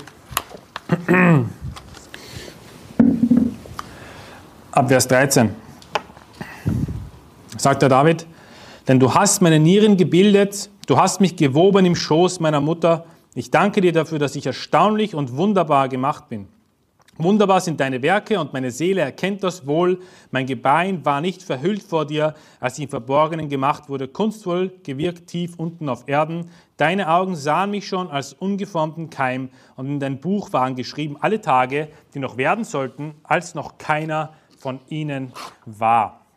Also der Herr Jesus wusste natürlich, dass er diesen Blinden heilen würde und es war nicht wegen einer Sünde, die er begangen hat oder wegen der Sünde seiner Eltern, dass er so geboren wurde, sondern damit eben dieses Wunder vor den Menschen sichtbar wird auch und die Menschen zum Glauben kommen. Also wie viele Menschen, die das gesehen haben, es werden wohl zum Glauben gekommen sein. Oder auch beim Lazarus, der tot war. Nicht? Und, Gott, und Jesus hat ihn auferweckt von den Toten vor den Menschen. Da heißt es dann auch, dass viele wegen ihm zum Glauben gekommen sind. Also der hat wahrscheinlich, äh, weiß nicht, Hunderte, wenn nicht Tausende dadurch gerettet, nur dadurch, dass er blind war und jetzt geheilt wurde. Weil die Menschen dadurch aufmerksam geworden sind auf Jesus und gesagt, das, das muss der Retter sein, das muss der Messias sein. Nicht? Sind zum Glauben gekommen. Und die Pharisäer sagen dann in Johannes 9,16, da sprachen etliche von den Pharisäern, dieser Mensch ist nicht von Gott, weil er den Sabbat nicht hält. Andere sprachen, wie kann ein sündiger Mensch solche Zeichen tun? Und es entstand eine Spaltung unter ihnen. Das heißt, sogar unter den Pharisäern gab es dann Spaltungen diesbezüglich. Und wir wissen auch von anderen Stellen der Bibel, dass einige Schriftgelehrten gläubig wurden an Jesus, aber es nicht bekannten, weil sie die Ehre der Menschen suchten, nicht die Ehre Gottes. Sie hatten Angst, aus den Synagogen ausgeschlossen zu werden. Deswegen haben sie nichts davon gesagt, dass sie eigentlich an Jesus glauben. Ähm, aber auch unter den Pharisäern sind einige wohl dadurch zum Glauben gekommen oder haben zumindest darüber nachgedacht. Also jetzt gehört der erste Grund, ähm, wieso Krankheit unter uns ist, ist die Sünde. Weil wir sündigen, weil wir nicht auf Gottes Wort hören, bewusst nicht auf Gottes Wort hören. Ich betone das Wort bewusst. Und auch wenn wir unbewusst drauf, nicht drauf hören, kann es natürlich passieren, wenn der Herr ähm, sieht, okay, ähm, dass jemand einfach nicht irgendwie einsichtig sein möchte, zu bekennen, dass es Sünde ist. Okay, diese Diskussion hatte ich auch in meine, in, in meine äh, jüngeren äh, Jahre dass man gewisse Dinge nicht als Sünde sieht oder als Sünde sieht. Also gebe ich ein Beispiel, damit ihr mir nachfolgen könnt. Ähm, Frauen und Hosen. ähm, viele Gemeinden machen daraus, wie soll ich sagen, sie, sie schwächen es ab, sie schwächen dieses Gebot ab und sagen, dass, äh, es gibt auch Frauenhosen, nicht? Es gibt diese breiteren Frauenhosen. Und das ist auch schon nicht Kleidung von Männern, nicht? Weil ein Mann könnte ja keine Frauenhosen anziehen. Doch, kann er. Ich habe das schon mal in, in, meiner, in meiner Arbeit, als ich 16 Jahre alt war, habe ich äh, beim Burger gearbeitet, als Samstagskraft, habe meine 220 Euro verdient im Monat, nicht? War stolz drauf und so. Und da gab es keine Männerhosen mehr. Okay? Und ich musste aber arbeiten. 10 Uhr Dienstbeginn, ich musste anfangen. Und mein Chef hat dann gesagt, es gibt noch Frauenhosen. Und dachte mir, okay, ja, dann ziehe ich es halt an. Was, was, soll ich tun? Das ist der Chef. Ne? ich wollte endlich mein Geld verdienen. Nicht? Aber es, sie wurden bestellt, aber sie sind noch nicht gekommen. Aber weißt du was, es ist egal, ob es Frauenhosen waren. Sie schauen trotzdem wie Hosen aus. Sie schauen ganz genauso aus wie die Männerhosen, außer dass dieses, dieser Knopf auf der anderen Seite war. Wer interessiert, den sieht eh keiner. Okay, da ist ein Gürtel drüber.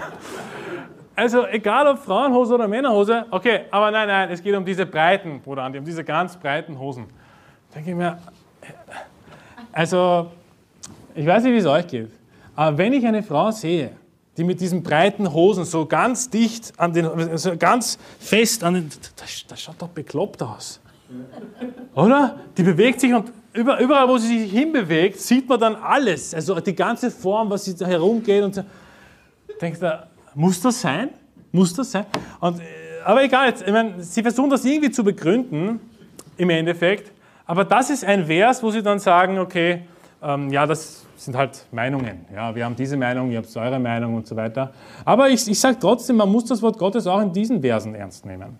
Man muss das Wort Gottes in allen Versen ernst nehmen. Und ähm, man sollte da auch keine Kompromisse machen. Deswegen ist es wichtig, dass der Pastor einer Gemeinde, der legitime Pastor einer Gemeinde, aufsteht und auch diese Verse hernimmt die ganz klar Gebote Gottes sind im Alten Testament und im Neuen Testament. Es ist nicht so, dass, dass alles vom Neuen Testament gepredigt wird. Es gibt doch Stellen im Neuen Testament, die nicht gepredigt werden. Ja? Zum Beispiel, dass eine Frau, tut mir, ich habe es ein bisschen mit den Frauen, äh, dass eine Frau keine kurzen Haare haben soll. Ich meine, wer würde diesem Vers widersprechen im 1. Korinther 11? Also ich kenne keinen legitimen Pastor auf dieser Welt, der gerettet ist und diese Stelle dann liest und sagen würde, alle Frauen sollen kurze Haare haben. Okay? Okay, das wäre sündhaft. Das wäre Sünde. Und weißt du, wenn du bewusst sündigst, auch in dieser Sache, ja, oder auch in der, in der Hosensache oder sonst etwas, ja, dann, dann der Herr wird nicht Wohlgefallen. Das ist ein Gräuel, sagt die Bibel. Ja, dass ein Mann Frontkleider anhat und eine Frau Männerkleider sozusagen. Das ist ein Gräuel für den Herrn. Ich meine, es ist nicht jede Sünde, wo der Herr sagt, dass es ein Gräuel ist. Bei dieser schon. Also der erste Grund haben wir gesagt, Sünde. Der zweite Grund ähm, haben wir gesagt, ist äh, die Prüfung. Also Gott prüft seine Kinder durch Krankheit. Und der dritte Grund, ein wesentlicher Grund, es gibt natürlich auch mehr Gründe, aber ich habe jetzt diese drei wesentlichen Gründe hergenommen. So einfach wie es klingt, Verkühlung zum Beispiel. Also ich glaube schon, dass es möglich ist, dass wenn man jetzt zum Beispiel irgendwo zu einer Veranstaltung geht und jemand ist krank und man ist sich halt ein bisschen zu nahe, nicht? Es ist zu wenig Platz, ja, die Sätze sind alle zu sehr nahe aneinander, dann kann man sich auch anstecken. Ja, diese Viren, die fliegen ja durch die Gegend, nicht? Seit Corona wissen wir das, dass die irgendwo in der Luft sind und dann kriegt man es halt, dann ist man halt zwei Wochen krank. Okay? Aber ich muss ganz ehrlich sagen, auch wenn ich jetzt dann nur zwei Wochen krank bin, der erste Gedanke, den ich habe, wenn ich dann im Bett Fieber habe, ist, habe ich was falsch gemacht?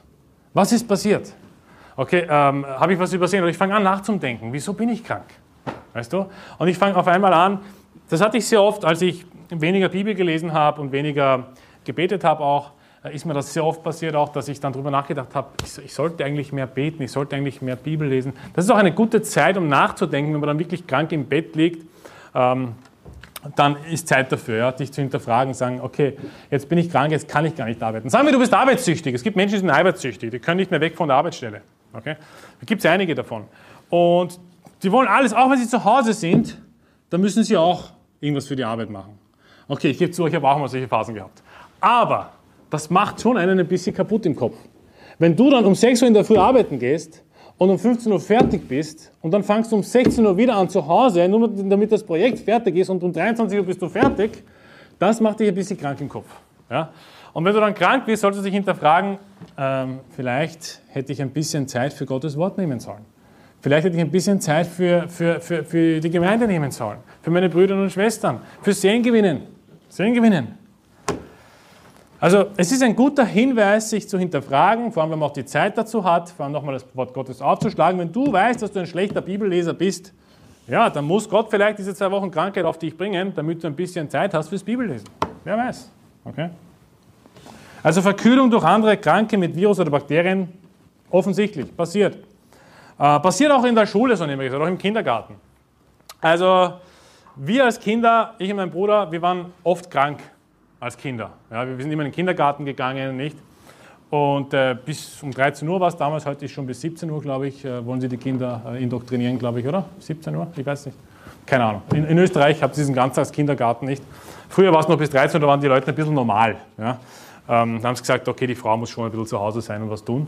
Ähm, aber heute, wie gesagt. Äh, früher, genau, wir sind in den Kindergarten gegangen und, weiß nicht, jedes Monat, jedes eineinhalb Monat hat irgendwer eine Krankheit mitgebracht. Natürlich, ich meine, Kinder können jetzt nicht aufpassen, hygienisch zu sein, die werden sich überall wahrscheinlich angreifen, tun sich in die Nase bohren, essen oder keine Ahnung, was die dort machen. Ja? Ich meine, äh, es kann alles passieren, dann greifen sie vielleicht ein Spielzeug an, der andere greift es auch an oder leckt es ab oder keine Ahnung was. Und dann wird man halt schnell krank. Und ähm, deswegen hast du ein höheres Risiko, wenn deine Kinder in den Kindergarten gehen, dass du dort eben eine Ansteckung bekommst und da ist die ganze Familie krank. Okay? Ich meine, heutzutage wird das kompensiert durch den Staat, wenn er sagt, du musst gesetzlich eine Versicherung bezahlen, damit, wenn sich die Kinder anstecken und die Kranken nach Hause bringen, damit, wir die, damit die Versicherung dann dein Gehalt zahlt, damit nichts passiert. Okay, das heißt, sie zapfen von dir diese 500, 600 Euro im Monat ab, damit äh, deine Kinder krank werden dürfen. Das ist aber nur ein Aspekt, ich gebe es zu. Es gibt noch mehrere Aspekte. Aber das ist ein Aspekt. Ähm, ja, das ist ein Risiko. Wir müssen überlegen, wo wir unsere Kinder hinbringen. Und ähm, vor allem Kleinkinder eher anfällig für Ansteckung. Größere Kinder, ja, können schon ein bisschen hygienischer sein, oder? Können schon ein bisschen, wenn sie was gelernt haben, also drei, drei, zwei, drei, vierjährige in den Kindergarten, dann wirst du mit ja, jeden Monat, jeden zweiten Monat mit einer Ansteckung rechnen müssen. Bei uns war es zumindest so. Der zweite Grund, ähm, im dritten Grund, das ist ein Unterpunkt sozusagen, äh, ist die schlechte Ernährung. Schlechte Ernährung kann krank machen. Und viele wissen das vielleicht nicht ähm, oder haben das Problem gar nicht. Vielleicht hat jemand einen sehr guten Stoffwechsel. Okay, dann wird er vielleicht nicht so oft krank. Aber wenn jemand nur Fastfood isst, wenn man sich nur von Fettem ernährt und, und, und das Steak mit diesem ganzen Fettrand nicht, alles verzehrt in den Mund hinein und kann nicht mehr atmen vor Essen, ja, dann, dann wird der Bauch ein bisschen wachsen. Das ist an sich noch nicht das große Problem, dass er wächst, sondern die Fettleibigkeit selber hat ein erhöhtes Risiko für andere Krankheiten. Zum Beispiel, ja, zum Beispiel Diabetes. Also es gibt so viele Diabeteskranke in diesem Land und leider auch viele Christen, die das haben. Ja. Und die leiden darunter und, und, und, und, wissen nicht und warum und hin und her, aber im Endeffekt wissen sie es dann eh schon, weil der Arzt hat, ihnen, hat sie aufgeklärt. Es ist die Fettleibigkeit, die das Risiko einfach sehr viel erhöht. Und wir können das aber vermeiden. Oder wir sollen, wir sollen keine, wie soll ich sagen, sagen ess, essgierigen, äh, fresssüchtigen Maschinen sein, oder? Ich meine, das ist alles andere von Selbstbeherrschung, was uns die Bibel eigentlich lehrt. Okay, wir sollen natürlich, wir sollen, ja, wir sollen nüchtern ist eine Sache, also kein Alkohol, aber wir sollen uns auch selber zügeln, sagt die Bibel. Wir sollen uns selbst beherrschen. Wir sollen unseren Leib unter Kontrolle bringen. Und wenn ich ständig esse und esse und esse, ich kann immer und ich esse trotzdem mehr und mehr und mehr, dann wird irgendwann ein Punkt erreicht sein, äh, wo es leider irreparable Schäden gibt. Und, aber nicht nur das, Rauchen. Rauchen. Viele Christen kämpfen mit Rauchen heutzutage. Sie wissen nicht, wie sie davon wegkommen. Ich selber kenne auch zwei, zwei, zwei Brüder, die sehr damit gekämpft haben. Sie haben es geschafft, dann davon loszukommen. Und ähm, es war ziemlich hart. Es war ein harter Kampf. Es ist, es ist im Fleisch, diese, diese, diese Stoffe, die man da einraucht und einatmet, die lösen diese Hormone aus, diese glücksbringenden Hormone. Und das loszuwerden ist ganz schön schwierig.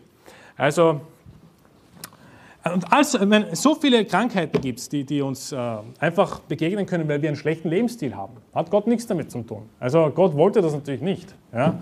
Ähm, ein großer Grund, wieso viele krank werden, auch ähm, wegen der, äh, also äh, nicht als Zucht oder als äh, Prüfung, ist, wenn der Schlaf zu wenig ist. Zu wenig Schlaf. Das kann alles Mögliche auslösen. Krebsrisiko erhöht sich rasant. Dauerstress, der Körper kann, nicht, kann sich nicht erholen. Nicht? Depressionen, Konzentrationsprobleme, Schlaganfall, Bluthochdruck. Und Forscher vermuten sogar, ja, dass Schlafmangel zur Entstehung von Demenz beitragen kann. Besonders wenn häufiger der Tiefschlaf fehlt, leidet das Gehirn. Wenn schädliche Stoffwechselprodukte wie Beta-Amyloide nicht mehr vollständig aus dem Gehirn transportiert werden, werden Demenzerkrankungen wie Alzheimer wahrscheinlicher, denn diese Proteine reichern sich als Ablagerungen in Hirngewebe an und können die typischen Gedächtnisprobleme und die anderen Symptome von Alzheimer auslösen. Also, das sind ziemlich harte Sachen. Ich meine, wenn du da mit 60, 70 an Demenz leidest und nicht mehr weißt, wo links und rechts gehst, jemand sagt, geh rechts und du gehst links auf einmal, ich meine, du bist nicht wirklich nützlich für den Herrn, wenn du Demenz hast mit 60. Also die Bibel sagt im Korinther 10, 31, ob ihr nun esst oder trinkt, tut alles zur Ehre Gottes. Ich kann nicht zur Ehre Gottes essen und trinken, wenn ich nachher dann 50 Kilo mehr wiege. Das ist nicht zur Ehre Gottes weil ich zerstöre dadurch meinen Leib, ich zerstöre dadurch meinen Körper und kann ihn nicht mehr verwenden für die, für die äh, äh Werke Gottes. Ich kann nicht mehr mit einem 100 Kilo wiegenden Bauch, ja, oder sagen wir insgesamt mit Körper vielleicht 140, 150 oder 180, keine Ahnung, so ein monströses Drum dann, rausgehen mit, mit, mit der B-Rail. Wie soll ich die halten? Nicht? Soll ich, soll ich so was? Das ist nicht zur Ehre Gottes. Ähm, du zerstörst dich damit selbst. Du wirst früher sterben. Du wirst dich selber töten im Endeffekt durch, durch, diesen, durch diesen, wie heißt der, Big Rusty oder, oder was gibt es noch, diese, diese, äh, diese ähm, na, wie heißt denn der? Dieser Triple Whopper, nicht wollte ich sagen, genau, Triple Whopper. Er schmeckt gut, ich weiß, also, aber du solltest damit einsparen, wenn du länger leben willst. Alles tut zur Ehre Gottes. Ist es zur Ehre Gottes, all diese Krankheiten zu bekommen und dann die Hälfte seines Lebens mit 45 mit einem Herzinfarkt dann zu sterben? Und da gibt es aber zu genügend, meine Herzinfarkt-Statistik, top, top, eines der vielen Gründe, wieso Menschen sterben. Es müsste nicht sein. Es müsste nicht sein. Weißt du, die, du kannst die 40 Jahre, die du noch gelebt hättest, fleißig viele Seelen retten. Du kannst vielen Menschen das Evangelium erklären und in den Himmel bringen dadurch. Aber wenn du vorher schon vor 40 Jahren mit Fettleibigkeit stirbst an irgendeiner Krankheit, na, dann hast du die Leute verpasst. Dann ist dein Teil hier auf der Erde, du hast weniger Lohn, erstens einmal, aber zweitens, die Leute, die du gerettet hättest, sind nicht gerettet. Ich hoffe schon, dass sie gerettet werden durch andere Personen. Aber das ist keine Garantie. Schau, Gott hat dich dazu beauftragt, rauszugehen und Zeugnis zu geben, das Evangelium zu predigen. Und wenn du sagst, nein Gott, ich esse lieber Cheeseburger und Triple Whopper und Big Rusty und sterbe, na, dann werden diese Leute nicht gerettet. Dann werden diese Leute nicht gerettet, durch dich. Und du verlierst dadurch viel Lohn, aber du produzierst auch indirekt, wenn du so willst, Schaden fürs Reich Gottes. Jeder Verlorene ist ein Schaden, finde ich. Ich finde, wir sollten jeden Menschen erreichen. Ich finde, wir sollten jeden, der irgendwie erreichbar ist, ja, mit dem Evangelium erreichen. Aber das geht nicht, wenn, wenn die Kirche gefüllt ist mit Fettsäcken. Tut mir leid, dass ich das so sagen muss. Und ich glaube nicht, dass man, es gibt natürlich eine Grauzone natürlich. Ja, gibt es eh. Ich sage jetzt nicht, dass jeder ein Fettsack ist, nur weil er ein bisschen, Fett ist ja nicht an sich schlecht. Weil Fett sind ja dazu gemacht, dass sie eben die Reserven sozusagen für den Körper speichern, wenn einmal eine schwere Zeit ist oder? Dann kann der Körper auf diese Reserven zugreifen und sie verwenden. Okay? Aber zu viel davon ist schädlich. Das Maß macht es aus. Das Maß. Du kannst die 40 Jahre, die du noch gelebt hättest, fleißig Seelen retten. Du kannst Menschen zur Heiligung führen und das Leben mit deiner Ehefrau oder deinen Brüdern genießen und viele Dinge mehr. Also ich glaube, ich glaub, das bringt Gott mehr Ehre, wenn du am Tag deines Todes 1000 Menschen gerettet hast, als nur 100, weil du dich schlecht ernährt hast. Und es bringt dir auch mehr Freude. Und ich glaube, es bringt Gott mehr Ehre, wenn du dein Leben lang nicht bei den Ärzten Zeit verschwendest, wenn jede Woche einen Termin hast. Nur weil du irgendwelche körperlichen Probleme hast, du, schädigst dich selber damit. Ja? Und dann musst du jede Woche zum Arzt gehen, ein Termin nach Termin, der verdient sich reich mit deiner, mit deiner Sozialversicherung und will natürlich, dass du öfters kommst, ja, und du bist ausgeliefert, du weißt auch nicht, was du tun sollst. Arzt, okay, was sagt der Arzt? Ich mache, was der Arzt sagt, weil ich bin krank. Weißt du, du wirst Gott mehr Ehre bringen, nicht bei den Ärzten oder bei den Krankenhäusern deine Zeit zu verschwenden, sondern da draußen, wo das wirkliche Schlachtfeld ist da draußen, wo wir diesen geistlichen Kampf kämpfen mit dem Wort Gottes und Menschen retten. Du wirst Gott mehr Ehre geben. Und ich sage nicht, dass es einfach ist, abzunehmen. Das ist nicht einfach. Es ist ein Kampf, es ist ein täglicher Kampf. Und also man muss sich jeden Tag dazu entscheiden. Ja, es ist ein großer Kampf. Aber es ist zur Ehre Gottes und du kriegst mehr Lohn im Endeffekt. Der Herr wird dich segnen. Nun, jetzt kommt die letzte Frage, die sich vielleicht viele stellen. Jetzt haben wir viele Gründe genannt, wieso Krankheiten entstehen, oder? Der erste Grund, haben wir gesagt, ist wegen Sünde. Gott bestraft Sünde manchmal durch Krankheit oder durch den Tod im schlimmsten Fall. Wir haben gehört, Gott prüft seine Kinder durch Krankheit und will sehen, ob sie geduldig sind, ob sie ihn lieben, ob sie ihn nicht irgendwie verleugnen und so weiter und so fort. Und wir haben gesehen, natürlich auch ganz normale, alltägliche Dinge können dazu führen, wenn wir unseren Körper missbrauchen, ja, äh, für uns selbst, damit wir den Genuss haben jetzt, dass Gott, nicht dass Gott, sondern dass wir dann auch krank werden und sterben können. Äh, es hat nichts mit Gott zu tun. Dass, dass, also Gott wollte nicht, dass wir Diabetes haben oder Gott wollte nicht, dass wir irgendwie äh, ja, andere Krankheiten bekommen. Ja? Aber leider passiert. Nun, die Frage ist jetzt die, woher weiß ich jetzt, was der Grund meiner Krankheit ist? Oder? Das ist doch die wichtigste Frage. Woher weiß ich das? Weil wenn ich es nicht weiß, kann ich auch nicht dran arbeiten, wenn ich arbeiten hätte können. Und ich glaube, diese Frage kann mit 95% Wahrscheinlichkeit ein jeder von uns sich selber beantworten. Also ich bin jetzt nicht der, der herkommt und sagt, ich mache jetzt ein Herz auf sozusagen, wie in den Cartoons, ich schneide es einfach auf und schaue, was da drin ist, nicht? Okay, deshalb bist du krank. Nein, das muss ein jeder für sich selbst beantworten können. Wenn niemand kann ins Herz hineinschauen, außer Gott. Also wenn du Diabetes hast und der Arzt dich schon vor Monaten gewarnt hat, du aber trotzdem die fettigen Steaks täglich zu dir nimmst und dich damit vollstopfst, dann hast du deine Antwort. Gib nicht Gott die Schuld. Gib nicht Gott die Schuld. Wenn du eine Geschlechtskrankheit hast und weißt, dass es aus Hurerei geschehen ist, dann hast du deine Antwort. Gib nicht Gott die Schuld. Hey, Gottes Strafe hätte sein können, er tötet dich wegen der Hurerei, so wie die 23.000 im Alten Testament. Aber die Krankheit selber ist durch die, durch die Unzucht passiert. Du hast sie bekommen von einer anderen Person. Also hier hast du zwei Quellen von Sünde, also Entschuldigung, zwei Quellen von Bestrafungen. Erstens einmal, du kannst die Geschlechtskrankheit bekommen durch die Sünde selber. Aber es kann auch passieren, dass Gott dich dann nochmal extra bestraft, dass du vielleicht stirbst oder noch schlimmer wird die Krankheit. Also gib Gott dich nicht die Schuld.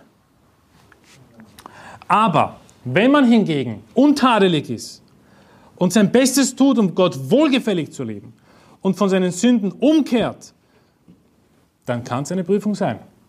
Es kann eine Prüfung sein. Und wir müssen uns alle selber prüfen. Prüft euch, ob ihr im Glauben seid.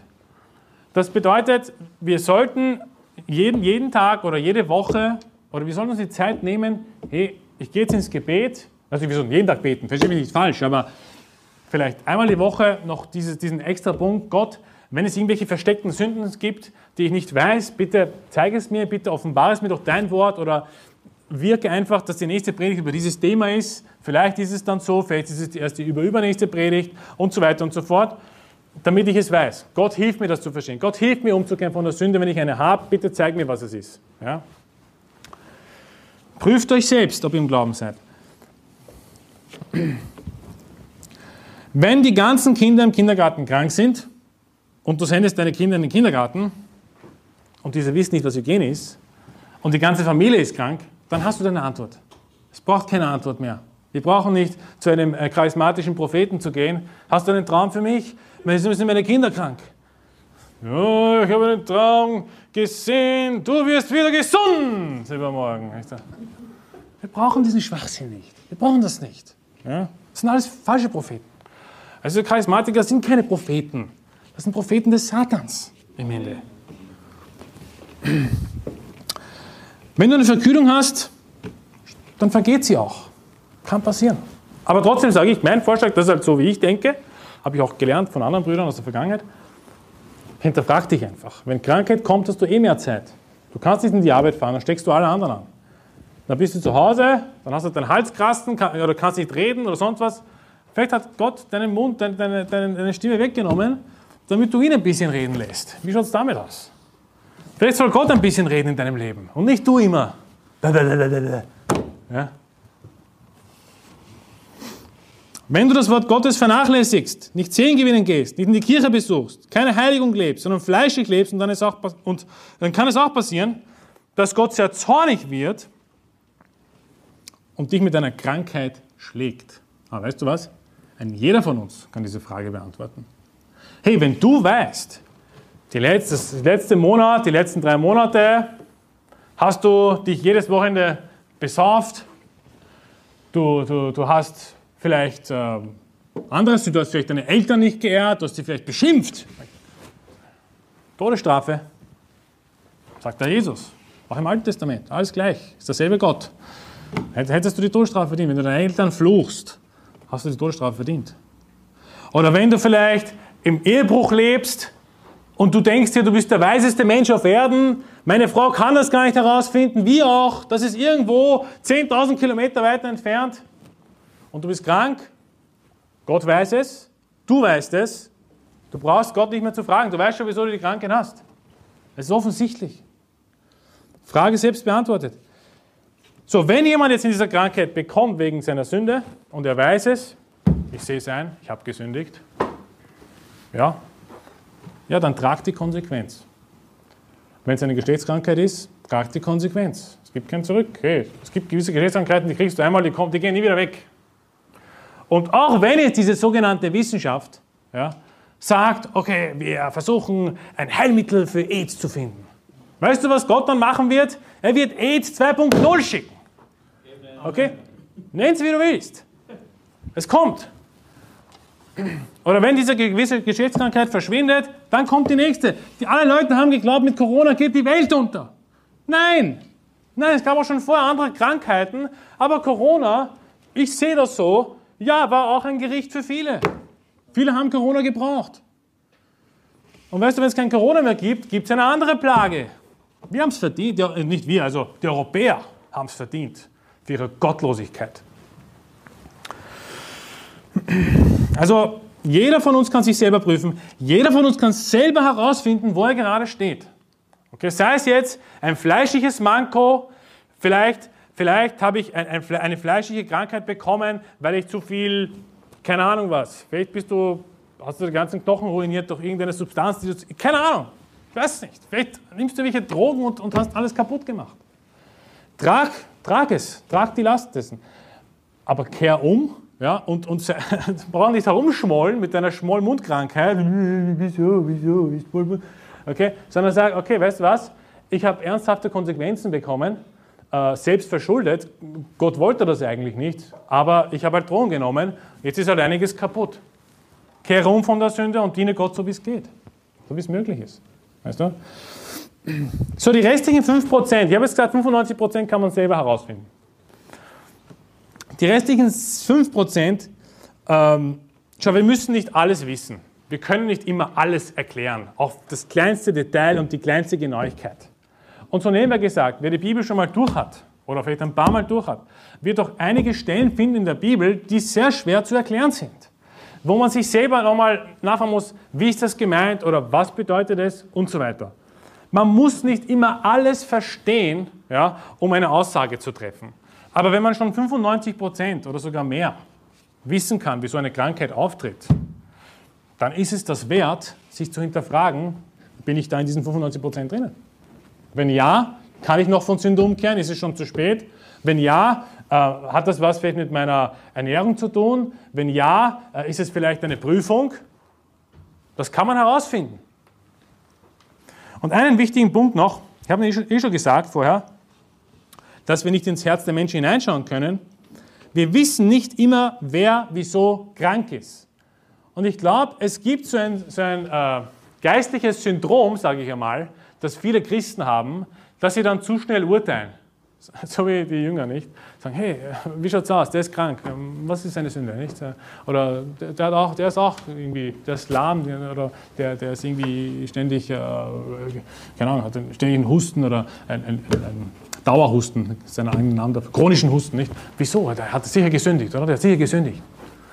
Wir können das nicht wissen von Anfang an. Wir können das nicht wissen. Und es ist noch nicht unsere Aufgabe, jetzt jedem nachzurennen und zu sagen, wieso bist du krank eigentlich? Wieso bist du krank? Nicht?